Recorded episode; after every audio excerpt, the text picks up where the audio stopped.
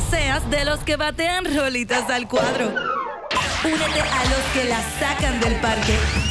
TAP Deportes. Saludos mi gente linda de TAP Deportes y bienvenido a otro live donde estamos hablando de tacones en el deporte. Ustedes saben que este es nuestro momento donde las chicas nos apoderamos de TAT Deportes y estamos aquí hablando y analizando todos los temas calientes. En unos minutos, por unos segundos, se estarán conectando mis compañeras Maca, María, María Vidal y también Jenny Torres. Mi nombre es Nikki Gerena del Deporte Lleva Tacones. Así que vamos a darle unos segunditos, pero vamos a ir saludando. José Omar se acaba de unir. Todos los que están uniéndose, por favor, déjenos saber de dónde son, de dónde, de dónde nos están viendo. Para nosotros es súper importante.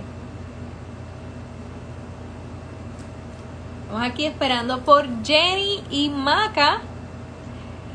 Tenemos, y como ven, mira, estoy luciendo la camisita de el equipo nacional rumbo a estos Juegos Olímpicos. Esta va a ser uno de los modelos que estará utilizando el equipo puertorriqueño. Lo pueden encontrar en la tiendita olímpica. Está en Plaza Las Américas. También están haciendo envíos online para todas las personas que, que están buscando su camisita. Tenemos que eh, Shaquinda desde Ponce, Puerto Rico. Mikey desde Orlando, Florida. Michael Santiago, saludos. Qué lindo poderlo saludar de manera cibernética. Ya Maca está por ahí. Maca pide ese, ese invite para que vengas para acá. Ángel Cruz también se está uniendo al live. Tenemos a Ciudad 004. Vamos aquí a pedirle a Maca que se una con nosotros. Bueno, ¿qué temas tenemos para hablar en el día de hoy? Tenemos varios. El primero, obviamente, es que ayer fueron las finales de la NBA y hay que hablar de qué pasó ayer de la gesta histórica del equipo de Milwaukee. Hola Maca, ¿cómo estás? No es justo. Voy a buscar mi blanquirroja. Para los que no lo saben, bueno, nosotros acá tenemos blanca y roja azul. Eh, para los que no lo saben, Maca es peruana, vive en Lima, Perú, y gracias a la magia del internet, pues nos podemos comunicar y estar aquí todas juntas. También está, si, si se logra unir nuestra recién mamacita, que es Jenny, nuestra venezolana radicada en Miami. Y somos un equipo internacional, el equipo de TAT Deporte no es un equipo solamente en Puerto Rico, aunque su base y la mayoría de las personas que, que nos ven eh, son en Puerto Rico. Estamos buscando abrirnos a Latinoamérica y antes de comenzar quiero darle un aplauso y todos los que estén por ahí tiren corazoncito y todo lo que encuentren porque eh, ayer culminamos una, una, una gran cobertura de, de la NBA mediante Zoom, representando a Puerto Rico, a Perú, a Latinoamérica y ha sido una experiencia increíble, por lo menos de mi parte. Maca, excelente trabajo en toda la temporada. Estas son mis segundas finales, mi segunda temporada cubriendo. Y, ha sido un sueño, un sueño cumplido estar hasta las finales. Eh, yo por lo menos tuve la oportunidad de seguir a Sons desde la burbuja, así que he visto completamente su crecimiento. Muy bien, la felicito. Gracias, Ángel Cruz. Créeme que para nosotros, para nosotras eso es sumamente importante que ustedes vean ese, ese contenido y ese material que trabajamos. También felicidades a otros miembros del equipo que hicieron un trabajo excepcional. Jenny, nuestra compañera, también estuvo cubriendo Miami. Eh, Eddie estuvo también con, lo que eran los Boston Celtics, también estuvimos con los Dallas Mavericks, eh, nos turneábamos los equipos, porque obviamente es importante hacer relaciones ah, con todos. Debut con los Hawks, Hornets y el Team USA también, Eddie con el Team USA, Andy con el Team USA, hemos estado en todas. Es importante decir que Andy es nuestro traductor, sustitulador también, que nos ayuda con usted todos esos subtítulos. Eso tuvo un buen trabajo y, lo está haciendo el señor Andy Augel, así que muchas gracias también. Aquí está entrando. Estamos esperando todavía a Jenny este, que se una con nosotros. Pero Maca, ¿cómo, ¿cómo ha sido esa experiencia para ti? Cuéntame. Ha sido, ¿sabes qué? Ha sido esas cosas que Ah, ah, bueno, yo, yo hoy vengo un poco gringa porque vengo con coffee. Aquí hace mucho calor. La gente que está en Puerto Rico sabe que hace mucho calor. con coffee, pero vengo con mi básquet también, ¿no? Estoy lista. La experiencia, ¿sabes qué? Ha sido fenomenal. Si bien no hemos podido estar en el mismo lugar, frente al jugador, face to face, cara a cara, nadie se imagina lo que el Zoom realmente puede transmitir y lo que una voz puede transmitir. O sea, uno puede percibir si un jugador está contento, si está triste, si está nervioso, si un entrenador quiere ser cauteloso. Se crea una química muy especial básicamente a partir de la, de la empatía. Y eso que uno dice, no, a mí, a mí no me ven, a mí solamente me escuchan, ¿qué me ven caso? Te, te, ven, te escuchan, te, te sonríen, te saludan. Eh, nunca me voy a olvidar cuando Andy le mostró el cartelito a Kerr, o cuando de pronto la primera vez que me tocó a mí entrar a los Warriors y escucho un Hi María de parte de Kerr, fue como que, ¡Ah! por Dios, eh, mi nombre a mí, me estás hablando a mí, yo. Y, y de pronto es como que se empieza a crear esta conexión increíble entre, entre el periodista y el, y el entrevistado y siempre guardando las formas y el respeto y entendiendo también la situación, porque es, así como ha sido un reto para nosotros, también ha sido un reto bastante fuerte para ellos. O sea, tú te imaginas el poder construir relaciones con personas que están del otro lado de la pantalla, que no solamente son de Puerto Rico o de Perú o de Venezuela, Argentina, gente de Grecia, de Italia, de China, eh, donde no todos pues tienen el, el super inglés del mundo y tienen que estar ahí para tratar de dar lo mejor, hacerlo mejor y llevar la noticia a sus respectivos países y dejar su granito de arena y finalmente como que humanizar y al mismo tiempo interna internacionalizar la NBA. Entonces, esos logros que nosotros estamos viendo en números en cuanto a social media, tanto en YouTube como en Instagram, como en Twitter, en el mismo Facebook de la NBA, es básicamente por todo el trabajo que personas como nosotras estamos haciendo de alcanzarles esas cosas que antes eran impensables. Asimismo, eh, nosotros pensábamos que para estar como reporteras en un juego de NBA había que estar allí, ¿verdad? Parte de las cosas positivas que trajo la pandemia son estas opciones a través del Zoom. Ayer tuve una, una despedida muy bonita con, con, la persona de comunicaciones de los Sons, agradeciéndome, muy contento, pidiendo vía turística para Puerto Rico. Los jugadores de los Sons siempre fueron muy amables y de todos los equipos con los que, con los que tuve el placer de, de trabajar, que básicamente yo creo que los cubrí todos en algún punto. Corrimos todo. mis recurrentes eran, mis recurrentes eran Sons, Jazz, Dallas, eh, Charlotte, eh, Raptor lo cubrí bastante también, Miami y y fue increíble. Yo creo que, que, la palabra clave es que fue increíble poder conectar con ellos. Este, ayer revisitando los videos para hacer el montaje que vieron en las redes de TAP y en mis redes como el Deporte Lleva Tacones, este, veía que había mucho, hi, hey, ¿cómo estás? Y, esa empatía, porque al final del día tú tienes que saludar a estas personas, tienes que tratarlos como personas, porque por más que para nosotros para sean como que wow, ídolos, es, es Chris Paul, son, siguen siendo personas. Pero nada, vamos a entrar en materia, vamos a dejar las cositas bonitas y, y vamos a entrar en materia. Eh, los Suns pierden, gana Milwaukee Ay. con una remontada impresionante, cuatro partidos corridos, pero importante mencionar que Suns estuvo peleando básicamente todos los últimos partidos, especialmente el cuarto y el quinto, que se definieron ambos por jugadas defensivas. Y ahora mi pregunta viene de cara a lo que viene siendo la próxima temporada. Ya tenemos un equipo coronado como campeón que tiene como base la defensa, que se enfrentó a otro equipo muy defensor. Los favoritos para el próximo año, según las apuestas que acaban de salir, yo no sé cómo se sale tan rápido, by the way. Este, son Porque los Nets. detrás, por eso sale muy. Claro, son los Nets que son un equipo altamente ofensivo.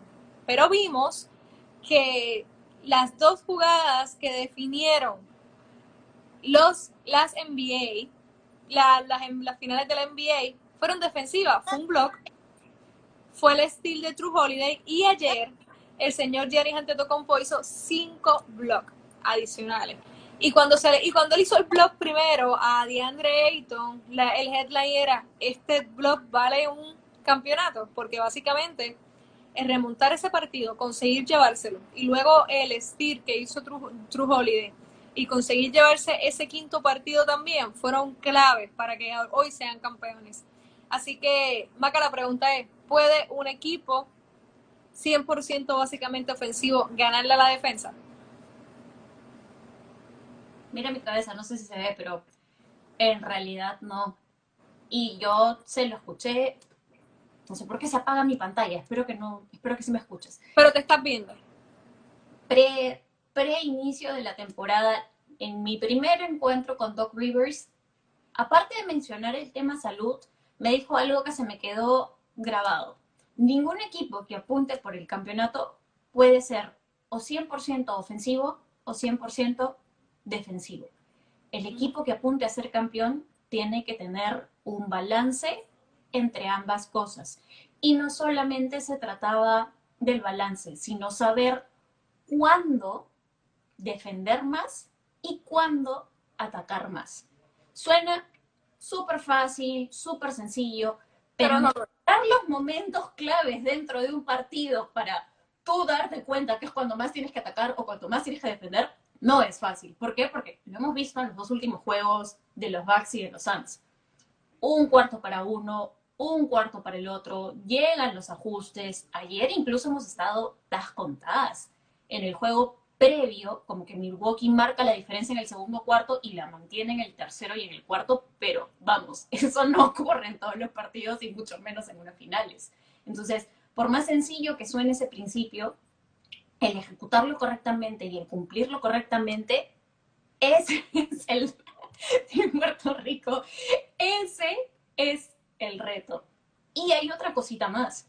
No sé si se percataron, pero ayer le hice una pregunta un tanto arriesgada a Budenholzer en la previa al juego sobre el balance de lo que representaba el equipo.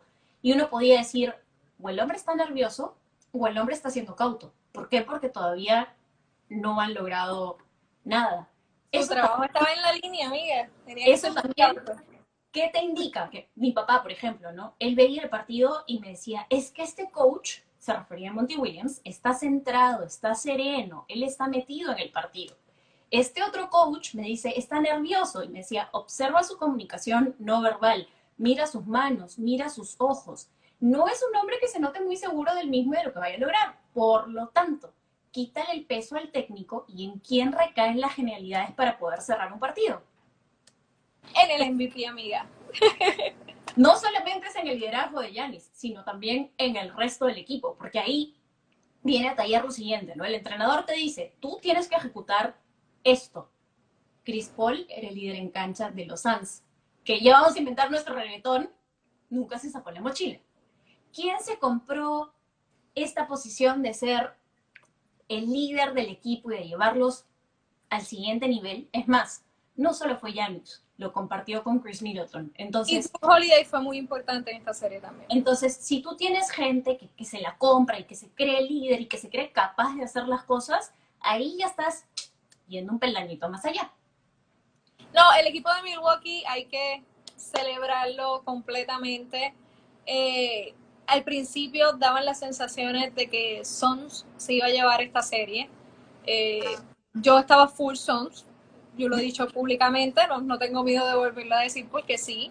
Este, porque habían varios factores, o sea, Janis no se sabía cómo iba a regresar, llegó como un monstruo, como si nunca le hubiese pasado nada en la rodilla, este, y eso es un factor a, contar. Y tenían a Darío Sari, el equipo de los Suns tenía una rotación un poco más profunda en esa área de la pintura. Al perder a Darío Sari y Kaminsky no despertar en los primeros partidos, pusieron en grandes aprietos, aprietos al equipo de Phoenix y además el equipo de Phoenix se le vio la juventud. Sí, se le vio. Se le, oye, pero es interesante, y, disculpa, Maca, eh, Phoenix es un equipo que prácticamente su núcleo joven completo estaba, e, eran sus primeros playoffs, no sus primeras finales, no, no, sus primeros playoffs. El, el, coach, el coach de Phoenix solamente ha jugado 16 partidos de postemporada, para que tengamos una idea. de, de lo joven que es este equipo, de lo de que esto es nuevo para ellos, de que fueron muy maduros durante todo el proceso, pero ya en las finales la presión fue demasiada y ellos corren al ritmo que les toque muchas veces CP3 y si CP3 tiene problemas de presión, se va a sentir en todo el equipo. Este, así que es bien interesante. Eh, yo espero que Chris Paul se quede en los Suns porque creo que le da balance a la liga. Creo que, que le hace bien al equipo, que el equipo necesita tener ese rol de armador veterano. Es que de todas Pero- maneras, en todo equipo tú necesitas un jugador que sea líder. Y quizás como lo veníamos diciendo nosotros, ¿no? O sea, CP3, después de haberse convertido en este superhéroe increíble y hacer los tremendos juegos contra los Clippers, llega el primer partido, llega el segundo partido y cuando llega el tercer partido, como que todavía él seguía tranquilo. No, fue el cuarto donde él Para mí su breaking point llega en el cuarto juego cuando los Bucks les ganan de local. Ahí Que es le ganan en el cuarto juego cuando los bots remontan exacto. esa ventaja que tenían ellos en el cuarto parcial, porque eso es un golpe muy duro. Ojo, Porque ellos se iban a robar ese juego. Ese juego estaba Exacto. robado.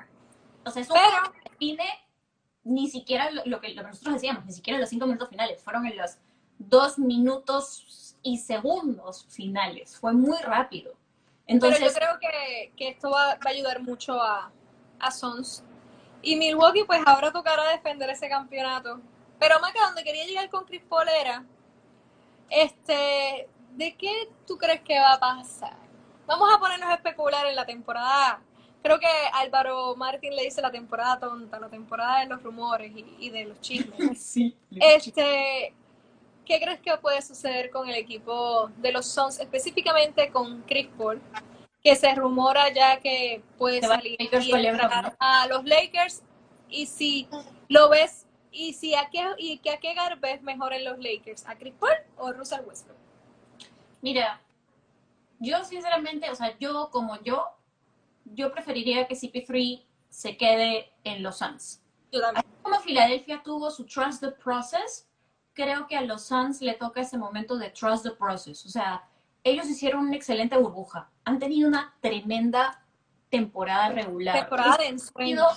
los primeros playoffs desde la época de Charles Barkley, desde el 90. No, las primeras finales, los primeros playoffs desde primeros- no, claro, por eso, las primeras que llegan a la final desde la época de Charles Barkley, que eso es 92, 28 años. 93, o sea, ya estamos hablando de prácticamente toda tu vida y la mía, ¿no? Entonces, Toda mi vida. ya, ya estamos. Eh, ¡Adiós! Tengo 28, toda mi vida.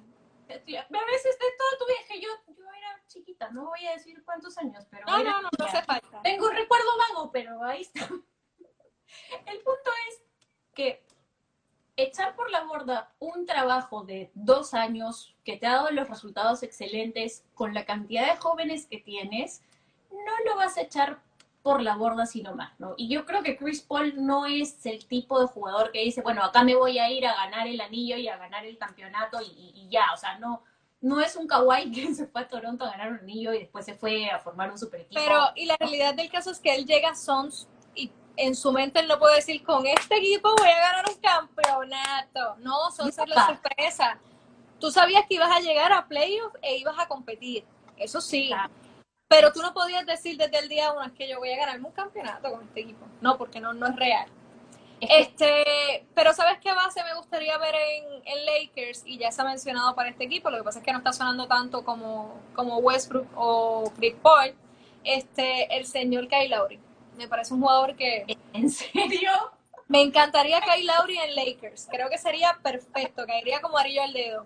Veterano, ya sabe lo que es ganar un campeonato, mueve muy bien el balón, tiene tiro, defensa. Tiene todo para jugar al lado de, de LeBron James en dos años y irse si necesita irse. Mencionas veteranos, hay algo que no pueden hacer los Lakers. No pueden llenarse de veteranos y tampoco pueden sacrificar tanto su juventud. Mira lo que ocurrió de la temporada pasada hacia esta temporada. ¿Dónde están esos jóvenes ahora? ¿Qué han logrado esos jóvenes en los otros equipos? Dime tú si no valía la pena mantenerlos una temporada más y vaya usted a saber y de repente los Lakers no se despedían tan pronto. Entonces, no solamente es el tema de, de, del dinero y del marketing y, y, quién llega y cuántas camisetas vendes. También tienes que mantener... Pero Lebron, pero Lebron necesita, o sea, Lebron no le quedan 10 años de básquetbol al máximo. Uno o dos más. Y esto es porque no, pues no sabemos, pero por lo, o sea, por lo poco que hemos visto, esta primera lesión severa de Lebron sí ha sido como que un terremoto físico y mental para, para él. O sea, no, no volvió a ser Lebron post la lesión. Pues piensa esto, dos años le pueden quedar de baloncesto en su máximo nivel. Gente, no es que LeBron se va a retirar en dos años, de baloncesto en su máximo nivel y es normal que empiece a bajar. Es un ser humano. aunque es un gran jugador. Aunque es uno de los mejores jugadores de la historia. Entonces, normal, un ser humano normal, un atleta normal, común y corriente, alcanza su pico de rendimiento a la edad que tú tienes. A partir de los 31, 32, naturalmente ya empieza el declive, ¿no? Casos excepcionales, LeBron James o Cristiano Ronaldo, que tú ves a Ronaldo, se saca el polo con 36 y parece un chiquillo de 18, ¿no? Pero es que son casos excepcionales. Llegó Jenny, aguántame ahí, llegó Jenny porque quiero que me diga qué jugador prefiere para esto. Uy, uy, uy, uy, uy, uy. Seguro ya se puso su camisa de Venezuela. Quiero que, que Jenny me cuente quién prefiere. ya le pedí el invite. Este, pero para ganar ya, yo... Y no tienes que hacer un cambio, porque Kailauri va a salir la, la agencia libre. Puedes pasar. si es que Jenny llega, tenemos que recordar que Clay Thompson regresa a los Warriors y que los Warriors también tienen una opción de contratar a alguien interesante, ¿no? Entonces, digo yo, voy Sí, porque a ti te encanta, a ti te encanta Golden State y sí, Golden State va a hacer mucho, mucho daño, pero Clay Thompson lleva dos años sin jugar y eso pesa. Sabemos, en qué forma va a regresar, está ah, mejores números que su temporada de MVP. Ya te digo, voy por mi camisita, me la pongo y recibimos ayer. Danny, where are you? No, creo que no va a poder. Anyway. Que, se, este manifieste, en el chat, que diga, aquí está, mi favorito es... Pero la realidad del caso es que a mí me gustaría para, para intentar competir por el máximo nivel, Kyle sería excepcional, porque en el momento en el que tengas una baja de LeBron o tengas una baja de Davis, sigues teniendo un líder veterano en el equipo. Aunque también tendríamos que ver la salud del señor Laurie, porque tampoco está tan joven. Y con este asunto que tan poco tiempo entre lo que ha terminado esta temporada y empieza la siguiente, bueno, felizmente no está en el equipo olímpico, pero hay que ir acomodando los tiempos también. Eso es eso es claro. Entre la cabeza de Russell Westbrook y la cabeza de Kyle Lowry, ¿cuál prefieren? Y, sin importar para dónde va. Obviamente la de Kyle Lowry, ¿no? Porque Westbrook ya lo he visto mil veces y me van a disculpar con esto, pero ¿de qué te vale ser el monstruo si no sabes jugar en equipo? Una cosa es ser el líder en cancha y otra cosa es decir, yo hago todo, el balón pasa por mí, soy yo y yo y yo y yo. Siendo el centro del universo, tú no puedes pretender conseguir grandes cosas en ningún deporte colectivo. Así mismo es. Bueno, antes de que terminemos esta conversación ya de cierre de, de NBA y algunas cositas de mercado, eh, voy a ver si encuentro aquí algunos comentarios. Vi que nos estaban saludando desde Chile. Eh, Russell Westbrook le vendría bien jugar con LeBron. A él le vendría bien, no sé si a LeBron. Oye, Russell Westbrook es un jugador increíble, pero, si tú me preguntas qué jugador yo prefiero ver que está disponible en el mercado, al lado de LeBron James para ganar el, próximo año, donde la liga se sigue poniendo cada vez más fuerte, donde el oeste cada vez está más absurdo, va a regresar Jamal Murray, lo Utah se va a reforzar. hemos dicho que el oeste está cada vez más absurdo, pero aquí hay un detalle importante. El campeón este año viene de la conferencia este. Claro, uno de los favoritos para ganar. Así que todos los equipos están siendo dominantes. Así que si tú quieres aprovechar los últimos años de Prime o de, o de mejor baloncesto de LeBron James, tienes que traer un jugador que venga a competir. Por ejemplo, ya es claro que el principio del fin comenzó esta temporada. O sea, el principio claro, porque le cuesta más. Le cuesta más. Exacto. Lo siento, pero el tema de va a ser súper clave con él. Posiblemente van a haber partidos en el que o no lo vamos a ver jugar o va a jugar máximo 20 o máximo 15 si es que se trata de back to backs. Tampoco le van a dar tanto tiempo. O sea, su rol va a ser más el líder formador, el, el líder indicador, el líder pasador. Para que- entonces playoff venir a explotar. Y estar sano para playoff, que es lo que van a buscar. Es que es, es lo, es lo único que les queda, ¿no? mucho más. Y, y la carrera de él ha sido impresionante. Así que Ah, yo no. creo que si consigue un campeonato más. Pero es que eso es lo que busca Lakers. Eso es lo que está buscando la organización. Eso es lo que están pidiendo sus fanáticos. Así que Pero sería con, con- con los, con, lo- con el monstruo que fue Dallas, con lo, lo monstruos que van a ser los Suns, porque si los Suns mantienen el equipo base, olvídate, o sea, podemos estar hablando del siguiente campeón de la liga, ¿no? Si los Nuggets hacen los ajustes necesarios y aprenden a jugar un poco más y ser menos Jokic dependientes, y en este caso Malone se vuelve un poquito más flexible y hace los ajustes necesarios, estamos hablando no es flexible, no me pidas eso, amiga. un un poquito, un poquito nomás, un poquito. Solo un poquito. Nah. No, no, porque no sabemos también quién lo va a acompañar en el equipo técnico. eh, No solamente es él, ¿no? o sea, es un- Malón, Malón no, es un, no es un dirigente flexible. Mira, si Utah, Pero ese es quizás, tema para otro día. si Utah quizás cambia la estrategia de que todos los balones pasen por Gobert, por ahí que Utah llega más lejos, ¿no? Entonces, los Lakers no la tienen fácil. no la tienen fácil y, y hay que contar con Golden State. Por eso es que te digo, tienes que reforzarte al máximo nivel. Tienes No que reforzarte sabiendo, No sabiendo que porque no hay, no hay, no va a haber Kawhi posiblemente durante todo el próximo año, entonces los Clippers van a depender de Paul George y de las piezas que se queden en este equipo. Quizás pueda haber un terremoto y tendremos cambios en el offseason. Habrá que estar atentos, entonces eso es un- mi gran question mark en el, en el oeste, ¿no? va a ser muy interesante, pero los Lakers, si quieren ganar, tienen que hacer movimientos grandes en, un- en su posición de base. Es go big or go home, más o menos. Es lo único que queda. Y Pero Jenny, miren, Jenny no, no pudo entrar, pero sabes que Jenny le mandamos un beso. Maca, ¿cómo está tu delegación peruana? ¿Ya está allá en Tokio? ya está ya en Tokio. eh, si mi memoria no falla, el día hoy Viernes. mañana jueves debuta el primer peruano en competencia, que es en la modalidad de remo. Entonces, a cruzar los deditos porque no sé si se han dado cuenta, pero el 80% de las competencias básicamente van a ser de madrugada para nosotros. Para El- nuestro lado. el rango va entre la medianoche y las 8 de la mañana, que es la 1 de la mañana para ustedes y las 9 de la mañana. Entonces, es estar como uno con tu trabajo, como el otro con los Juegos Olímpicos. No vamos a dormir, creo que por un mes. Creo que no vamos a dormir, y pero como no vamos a dormir, usted tiene que estar pendiente a TAR Deportes, a los cafecitos deportivos, porque ahí es que usted se va a poder enterar de qué pasó con nuestros atletas olímpicos en Puerto Rico, también en Perú. Así que muy pendientes a toda esa cobertura que vamos a tener para los Juegos Olímpicos, porque esto sucede cada cuatro años y por primera vez cada cinco. ¿Cómo, cómo? Que esto sucede cada cuatro años y esta vez cada cinco. Exacto. Es más, en cuanto al básquet, tenemos a Argentina como el único representante de toda Sudamérica. No tenemos a Brasil, solamente tenemos a Argentina.